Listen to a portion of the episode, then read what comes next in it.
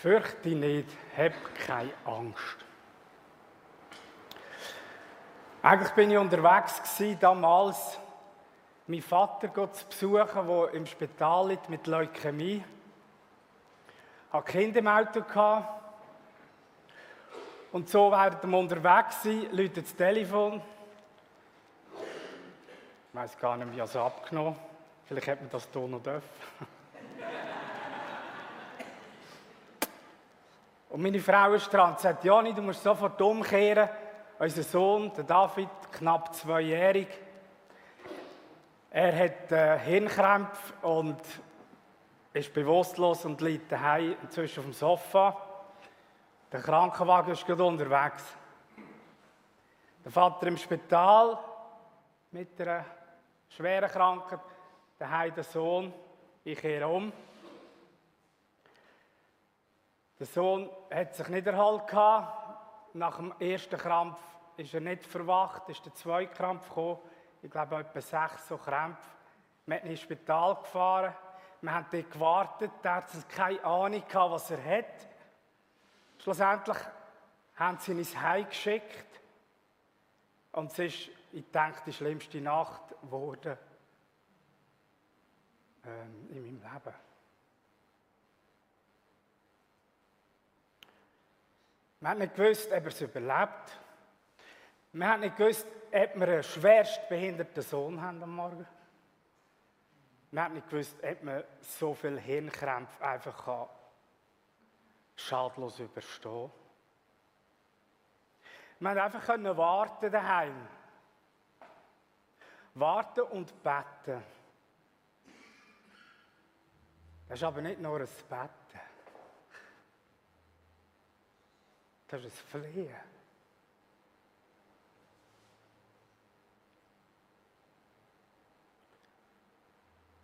Ein Flehen, ein Hoffen, ein Bangen.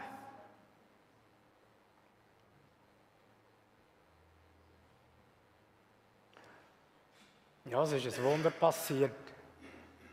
Er hat das nicht nur überlebt, sondern, ja, ich denke, ohne Schäden. Willkommen in der Adventszeit. Advent, das ist ja auch eine Wartezeit. Und die Wartezeit ist immer sehr prägt mit dem, was man erwartet. Das Erwarten prägt mein Warten. Adventszeit, wir erwarten Weihnacht. Das ist also eine schöne, ein schönes Warten. Freude liegt in der Luft. Das ist die Zeit, hat sich ja wie eine neue Kultur entwickelt zur Vorweihnachtszeit. Da gibt es Weihnachtsmärkte, Adventsmärkte, da gibt es Getränke, da gibt es Düfte, da macht man sich parat, da gibt es Geschenke. Das ist ja eine Riesensache, eigentlich eine schöne Zeit, die wir leben. Eine Zeit, wo man Weihnacht erwartet.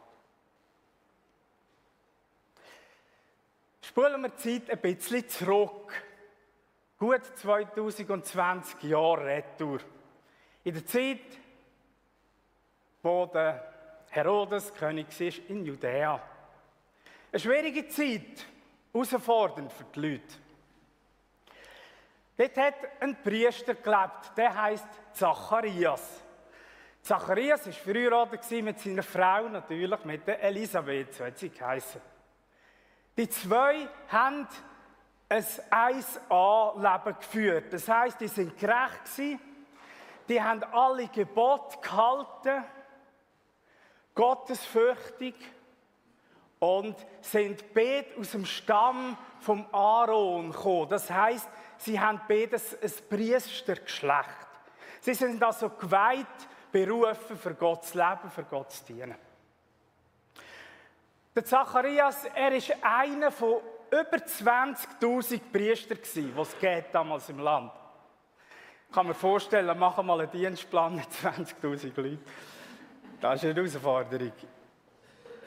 So hat man die 20.000, oder die gehen zurück auf 24 Abteilungen. 24 Abteilungen gehen zurück auf 24 Familien. Und all Jahr ist also seine Familie zweimal dran gekommen, also sein Stamm, um den Priesterdienst zu tun. Also dort am Tempel Gott zu dienen und schauen, den Betrieb, den Kultus aufrechtzuerhalten.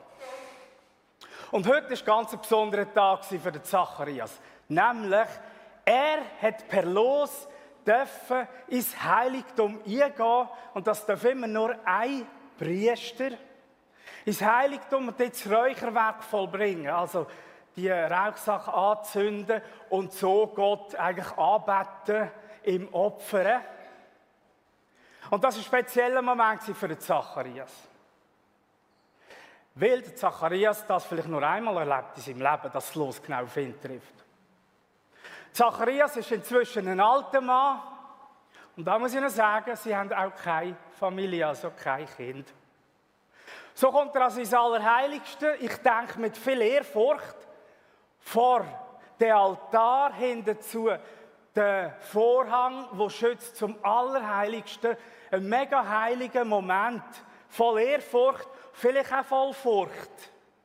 Er erinnert sich vielleicht an die Söhne von Aaron, die nämlich hier ihr Leben gelassen haben, weil sie es verbockt haben, dort im Heiligtum. Und so steht er dort und in dem Moment passiert etwas. Etwas, was er nicht erwartet hat. Ein Engel erscheint. Und nicht einfach einer, sondern der Gabriel. Der Engel Gabriel erscheint ihm. In dem Moment heißt es, Zacharias verschrickt bis tiefst in sein Herz. Also es hat ihn richtig verhodelt dort. Ist ja logisch, also wenn so ein Engel erscheint und du bist in dem Moment, der Ehrfurchtsmoment einmal im Leben, der Engel erscheint. Und was dann passiert, lässt es jetzt der Martial. Hab keine Angst, Zacharias. Gott hat dein Gebet erhört. Deine Frau Elisabeth wird dir einen Sohn schenken und du sollst ihn Johannes nennen. Du wirst überglücklich sein bei seiner Geburt und viele Menschen werden sich mit dir freuen, denn er wird den Augen, in den Augen des Herrn groß sein. Er wird keinen Wein oder andere berauschende Getränke anrühren und schon vor seiner Geburt mit dem Heiligen Geist erfüllt werden. Und er wird viele Israeliten dazu bringen, sich wieder dem Herrn, ihrem Gott, zuzuwenden. Er wird ein Mann mit dem Geist und der Kraft des Propheten Elia sein, der dem Herrn vorausgeht und das Volk auf seine Ankunft vorbereitet. Er wird die Herzen der Väter ihren Kindern zuwenden und die Ungehorsamen dazu bewegen, sich der göttlichen Weisheit zu öffnen. Zacharias fragte den Engel, wie kann ich sicher sein, dass das wirklich geschehen wird? Ich bin ein alter Mann und meine Frau ist schon in, die, in fortgeschrittenem Alter. Da sagte der Engel, ich bin Gabriel.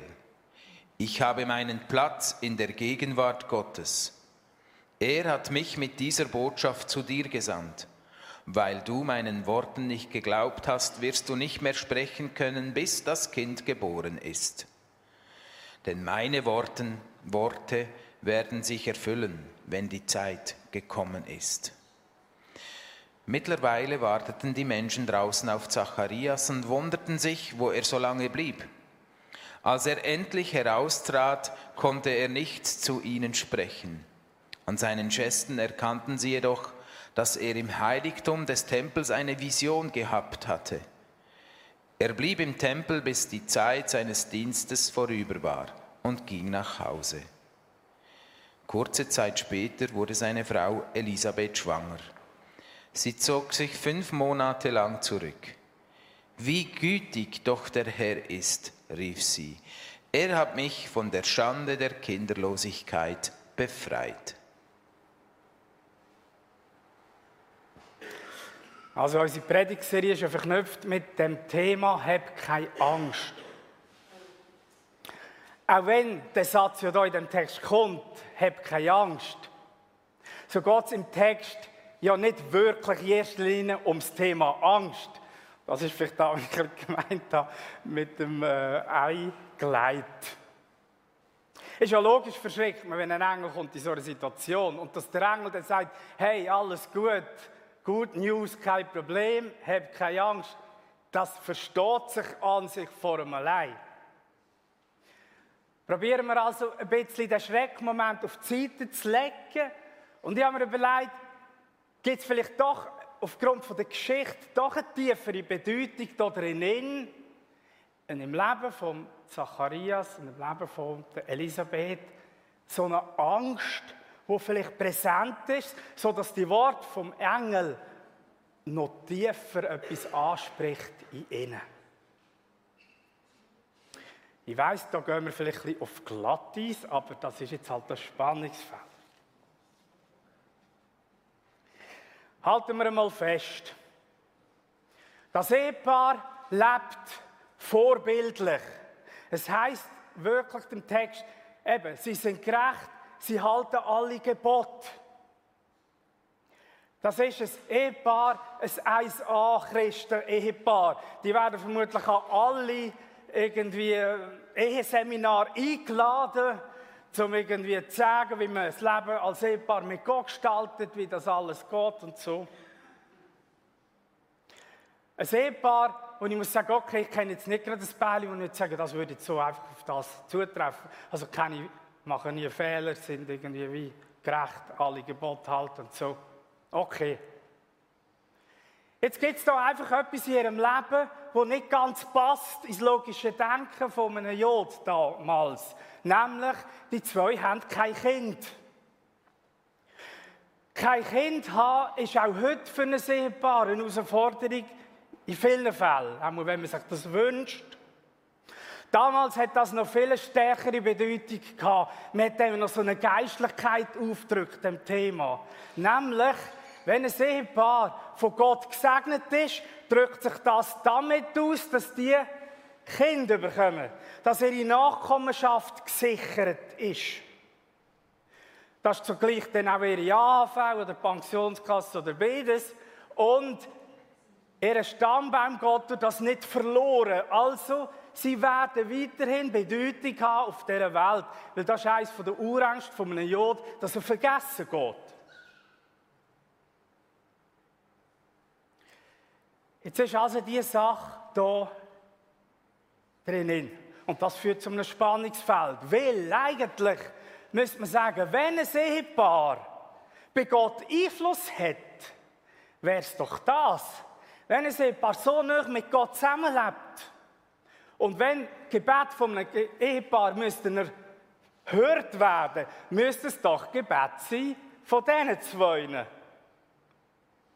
Doch jetzt haben die kein Kind und das führt bei Teilen zu Fragen. Es könnte also sein, dass der Zacharias und Elisabeth durchaus von Angst plagt und getrieben werden. Und ich habe mir mal ein paar aufgeschrieben, wie die Ängste könnten aussehen. Vielleicht findest du ja in der einen oder anderen Angst selber wieder. Da ist vielleicht die Angst, nicht wirklich im Sagen Gottes zu laufen. Wenn ich wirklich gesegnet wäre, würde doch das oder dieses in meinem Leben anders aussehen. Dann wäre ich vielleicht nicht krank.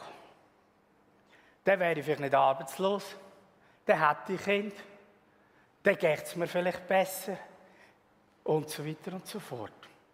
Eine Angst, irgendwo bei Gott nicht in der Gunst zu stehen.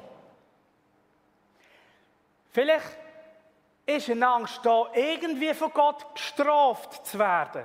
Für irgendetwas, was dir aber auch nicht so bewusst ist, sondern irgendwie ist vielleicht einfach eine Strafe, dass wir kein Kind haben? Vielleicht gibt es da noch Schuld von mir oder von meinen Vorfahren oder von weiß nicht wo.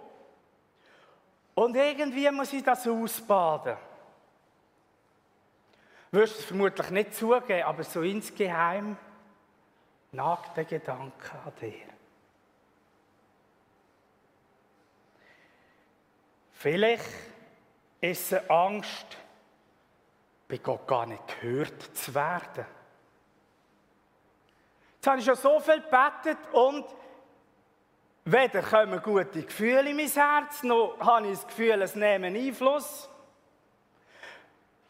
bin ich bei Gott gar nicht bedeutungsvoll. Könnte ich gerade so gut mit meinem Kleiderkasten reden am Morgen beim Aufstehen. Vielleicht hast du dich also schon, schon so gefühlt. Wo gehen eigentlich meine Gebete an? Spielt es eine Rolle, ob ich beten oder nicht? Das kommt ja eh raus, wie es muss oder wie es einfach ist. Vielleicht ist es eine Angst, nicht geliebt zu werden. Wenn mich Gott würde lieben würde er das doch nicht zulassen in meinem Leben. Dann müsste ich doch die Schmach nicht tragen, als Priesterehepaar, kinderlos zu sein und die Menge schaut mich schräg an und heute stehe ich da im Allerheiligtum und die Leute wissen gar nicht so, ob ich im Sagen Gottes stehe. Vielleicht bin ich nicht geliebt.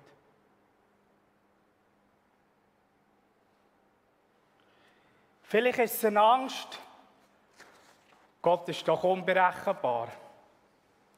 So treu ist er vielleicht gar nicht. Der zieht sein Ding durch und mehr der Hund. Und am Schluss gibt es die Abrechnung und wer kann schon Gott begreifen und verstehen?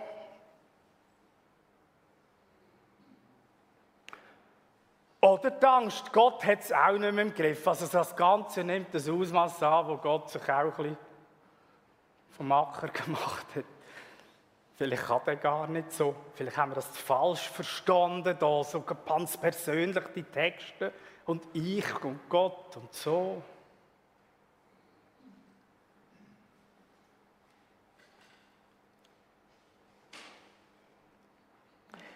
Beim Warten von meinem Gebet, wenn ich mein Gebet spreche und es gehört wird, bis zu dem Moment, wo es erhört wird. Das ist ja das Spannungsfeld, wo ich drinnen lebe. Und je länger als das dauert, je mehr fange ich an von meinen Erwartungen, je nachdem abschrauben, oder? Am Anfang, voller Erwartungen, gehe ich ins Gebet. Das erste Jahr geht um beim Zachäus, nicht schwanger. Das zweite, das dritte und zwischen, ich weiß nicht, steht nicht, wie alt sind, 70? Die Erwartungen sind massiv gesunken. Warum? Es ist auch Selbstschutz. Wenn ich nichts mehr erwarte, werde ich auch nicht verletzt und nicht enttäuscht. Also je nachdem, je länger es geht vom erhört werden zum äh, vom gehört werden, jetzt mal davon aus, Gott gehört das Gebet, und der Erhörung kann es Einfluss nehmen auf meine Erwartungen und somit Einfluss auf mein Verhalten in dieser Wartezeit. Das scheint beim Zacharias nämlich passiert zu sein. Das ist ein ganz spannender Moment, nämlich jetzt. Und ich habe fast das Gefühl, der Engel Gabriel spricht etwas an, jetzt hier beim Zacharias, wo ihn berührt, vielleicht ein Wunderpunkt. So lange wartet der Zacharias und jetzt ausgerechnet, wo ich alt bin, wo es keine Chance mehr gibt, wo ich einem will Kind vielleicht erziehen Jetzt kommt der Engel, der Gabriel. Vielleicht denkt der Zacharias, komm, vergiss es, jetzt musst du auch nicht mehr kommen, da hättest du früher Jetzt bringt das ja auch nichts mehr. Also, meine Frau, sorry, aber und vergiss es. Der Mist ist geführt. Und was sagt jetzt spannenderweise der Engel Gabriel? Er sagt, dies Gebet ist erhört. Er spricht etwas ganz Spannendes an, nämlich er knüpft an dort, vielleicht was aufgehört hat. Er hat gewusst, mein Gebet ist gehört bei Gott, so gehe ich davon aus, aber nicht erhört. Und jetzt spricht der Gneidepunkt an, dein Gebet, du hast betet für etwas jahrelang. Und jetzt ist der Moment gekommen, wo es Gott erhört, weil jetzt der richtige Zeitpunkt ist. Und mit dem sagt er doch eigentlich Zacharias, Zacharias, ich nehme dich wahr, ich sehe dich, ich höre dich. Ich habe einen Plan für dein Leben, du bist mir nicht egal. Dein Name ist deine Identität, weil Zacharias heißt der, ähm, jetzt ist mir gerade gefallen.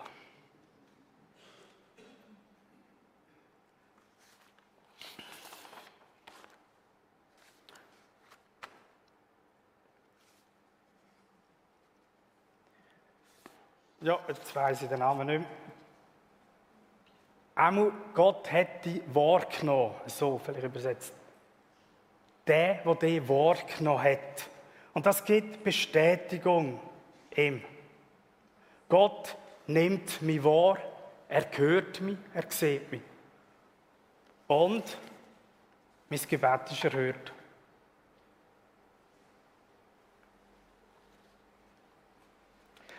Was ist aber, wenn mein Gebet nicht erhört wird? Was passiert, wenn es dort stehen bleibt? Wenn mein Herz mit Angst erfüllt wird? Es ist ja spannend. Es bringt mir, glaube ich, nicht so viel, wenn mir jemand einfach sagt, hab keine Angst. Ist auch spannend, das Wort «kein» gibt mir keine Vorstellung. Also wenn wir jetzt schreiben, hab keine Angst, welches Wort bleibt bei dir im Kopf hängen? Angst, oder? Kein ist schwierig. Kein und nichts gibt kein Bild. Ich könnte also die Angst ersetzen mit Hab Vertrauen. Dann steht das Bild. Ich brauche einen Grund, warum ich nicht so Angst habe. Und der Grund, der liefert uns die Bibel. Der Grund liegt bei Gott. Weil Gott der ist, der dich sieht, der dich wahrnimmt. Und, und jetzt ist spannend, die Bibel setzt in der Angst nicht Vertrauen gegenüber, sondern Liebe. 1. Johannes 4, Vers 8. Angst ist nicht in der Liebe. Die Liebe treibt die Angst aus, weil die Angst rechnet mit Strafe. Wer aber mit Strafe rechnet, rechnet nicht mit Gottes Liebe.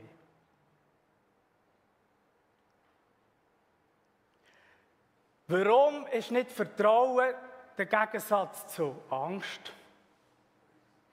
Weil Vertrauen nie muss machen. Aber da, was ich mache, ist nicht Basis in dieser Gottesbeziehung. Basis ist da, was Gott gemacht hat.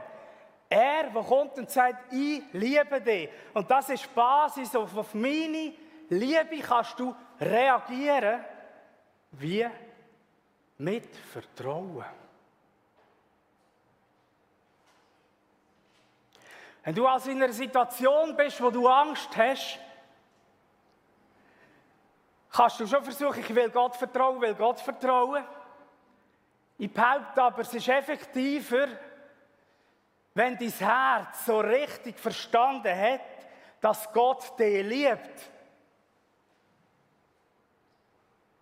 Weil dann weisst da ist eine Basis da, auch wenn jetzt etwas passiert in meinem Leben, wo ich nicht weiß, nicht verstehe, keinen Sinn sehe, wenn ich eins weiß, Gott liebt mich, er steht zu mir, er sieht mich, er nimmt mich an, meine Gebete werden gehört.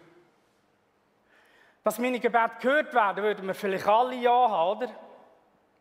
Dass alle erhört werden, vermutlich haben wir ja alle noch so eine Liste, die noch nie erhört sind.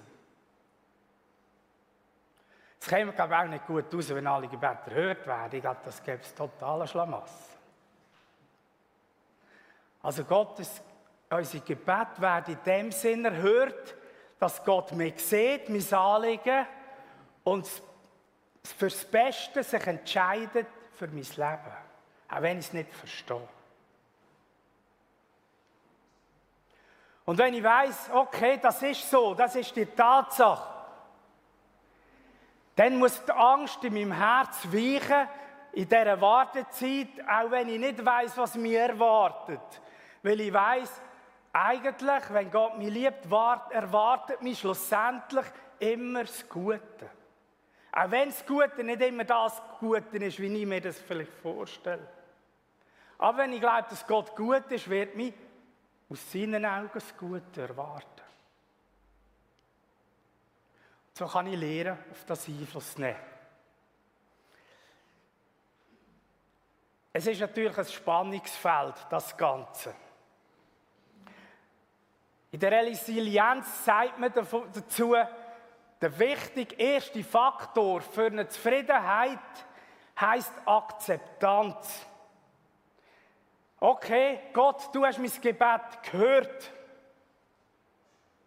Du weißt es. Du hast bis jetzt nicht gehandelt, so dass ich es gesehen habe. Aber ich akzeptiere die aktuelle Situation. Ich habe ein Ja dazu.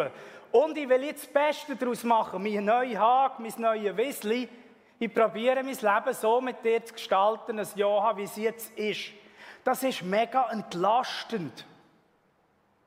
Das können vielleicht die einen bezeugen.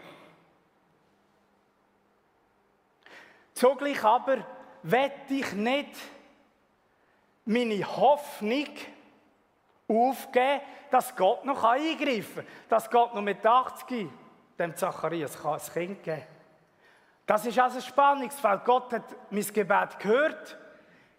Ich habe ein Ja zur aktuellen Situation und trotzdem lebe ich in der Hoffnung, dass sich etwas verändern kann. Trotzdem bete ich manchmal um Veränderung.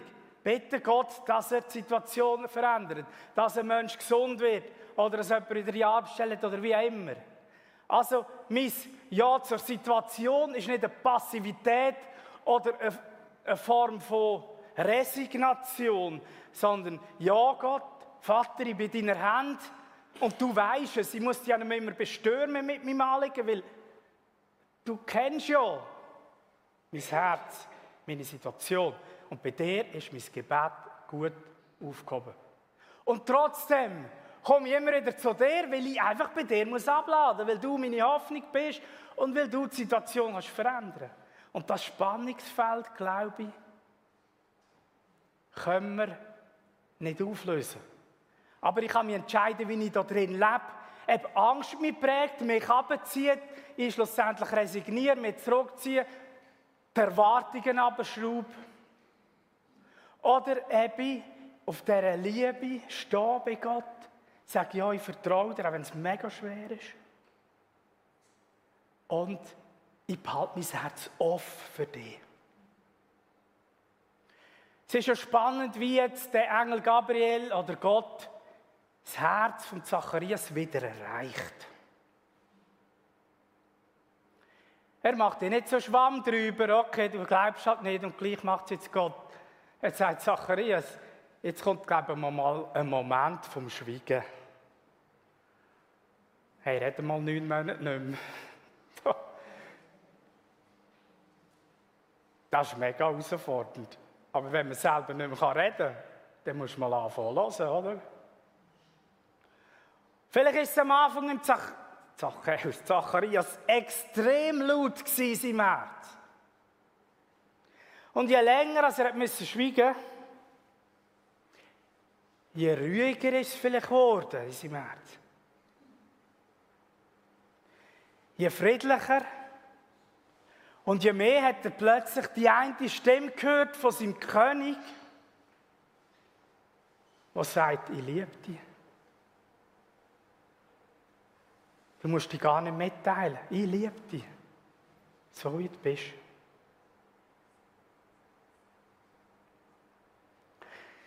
Es wäre spannend, wenn wir einander würden vielleicht erzählen, wie wir umgehen mit Angst. Oder wenn die Liebe und die Zuversicht aus meinem Herz schwindet. Mir hilft zum Beispiel Spaziergänge, Gebetsspaziergänge in der Natur, mit Gott reden. All meine guten, beflügelnden Gedanken, aber auch mein Frust. Weil ich rede ja nicht mit der Natur, ich rede hier mit der Persönlichkeit, mit dem Schöpfer, mit Gott, der sagt, Jani, ich sehe dich und ich liebe dich. Auch der Lobpreis hilft mir. Ich lasse gerne Musik, Worship, manchmal ich Gitarre, spiele mit, singe mit, lese Texte. Und dann merke ich, wie die Furcht weicht, wie die Zuversicht mein Herz wieder erfüllt. Ich glaube, es ist wichtig, dass wir wissen, was du machen kannst. Oder wie du kannst Einfluss nehmen ob mehr Angst oder mit Liebe in deinem Herzen gibt. Und dann entscheidest du auch, das zu machen. Es gibt ein Lied, das begleitet mich seit Kindheit. Vielleicht so einmal in der Woche denke ich sicher an das Lied. Das ist ein uraltes Lied, demnach. Ein Lied, das man eigentlich nie mehr singt.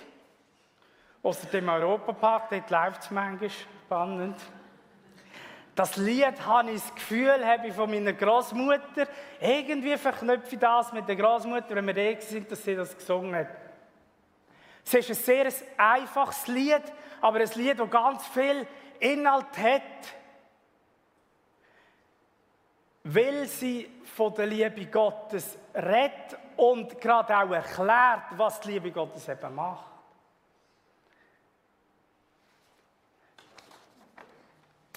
Denke, die meisten kennen das Lied.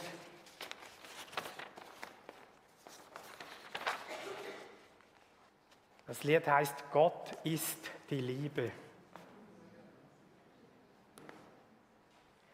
Gott ist die Liebe, lässt mich erlösen. Ich übersetze es gerade auf Mundart. Gott ist die Liebe, er liebt auch mehr. Oft singen wir dich, dich, dich, ja, aber auch mehr heisst es doch, mehr. Darum sage ich es nochmal, Gott ist die Liebe, Gott ist die Liebe, er liebt auch mehr. Ich bin in Kette, in Banden gelegen von der Sünde. Und ich bin nicht losgekommen von der Sünde. Und trotzdem, Gott liebt mich. Gott liebt mich.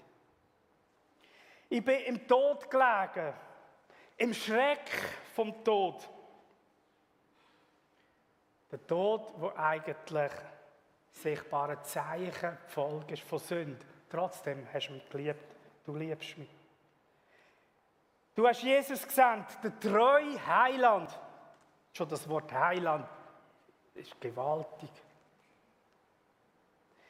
Du hast Jesus gesandt und du hast mich befreit, losgemacht. Jesus, mein Heiland, du hast dich zum Opfer gegeben, Jesus, mein Heiland. Du hast meine Schuld büßt. Du heilst oh Liebe, all mein Jammer, all mein Schmerz. Du stillst, oh Liebe, mein tiefste Weh. Du füllst mit Freude meine matte Seele. Du füllst mit Frieden mein armes Herz.